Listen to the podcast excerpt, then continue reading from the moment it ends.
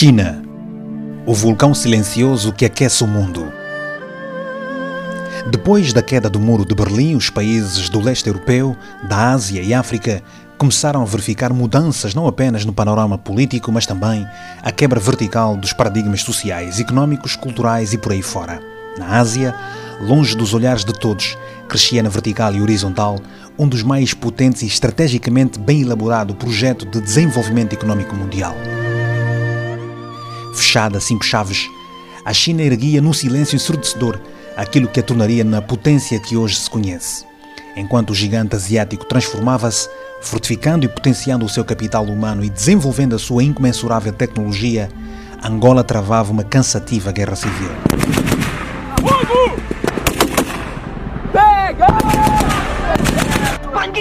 A China é atualmente o país que mais cresce no mundo e destaca-se por isso no cenário geopolítico global.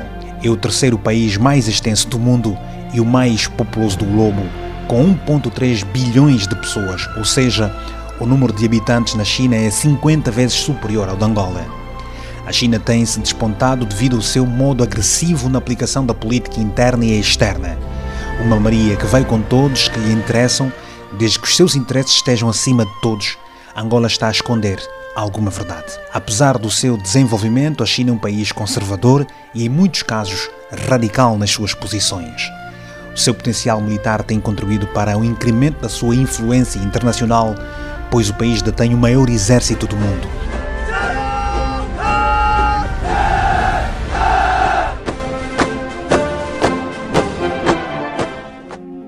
Domina as tecnologias espaciais, é fabricante de satélites artificiais e foguetes.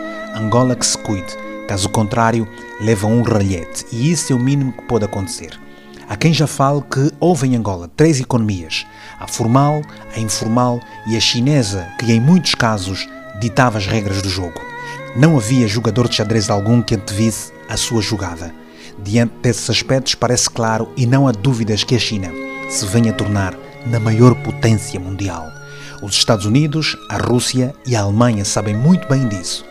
Os únicos distraídos são aqueles que, nas rolotes da banda, enganam a memória num copo de vinho, fumando uma bula e muitos outros que a tamanha preguiça mental, mergulhada num copo de quimbombo, impede-os de ler o que não é revelado pelas redes sociais. Esta é a China. Com quem Angola tem vários acordos e uma dívida tremenda que só deverá ser paga pelas gerações dos meus filhos. Angola nunca revelou com transparência o que recebeu e o que oferece em troca para a China para além do petróleo. A verdade é que estamos mega dependentes do gigante asiático que, se peidar, engasgamos-nos todos com o cheiro do seu bufo e os únicos que se vão salvar serão os da PID. Humilde como se parece, a China defende os seus interesses sem piedade e não exige tanto, nem se intromete ao que se sabe nos assuntos internos dos países. Depois de não ter recebido como se esperava o apoio da comunidade internacional para sua reconstrução, Angola viu na China o parceiro certo que lhe abriu os cofres com os olhos meio fechados olho fechado para chinocas, olhos gordos para os angolanos. Com milhões a jorrarem das torneiras de Pequim, o azar começou em Luanda. Angola vacilou e deu brecha para a corrupção que sufocou até o papagaio, que não teve brechas de dizer que as obras que nos enchiam de orgulho eram, afinal, descartáveis.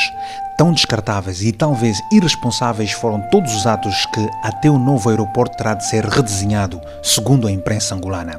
Uma vez mais, calados e serenos, ninguém vem explicar as razões dessa decisão, nem quem são os culpados e as consequências que recairão sobre eles. A China impôs-se perante Angola, África e o mundo. Agora está a tirar proveito das reformas económicas que começou a implementar em 1978.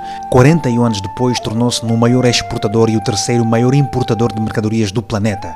Reduziu a sua taxa de pobreza de 53% em 1981 para 8% em 2001. A constância e a poupança devem aplicar-se como um princípio geral. A simplicidade é uma virtude.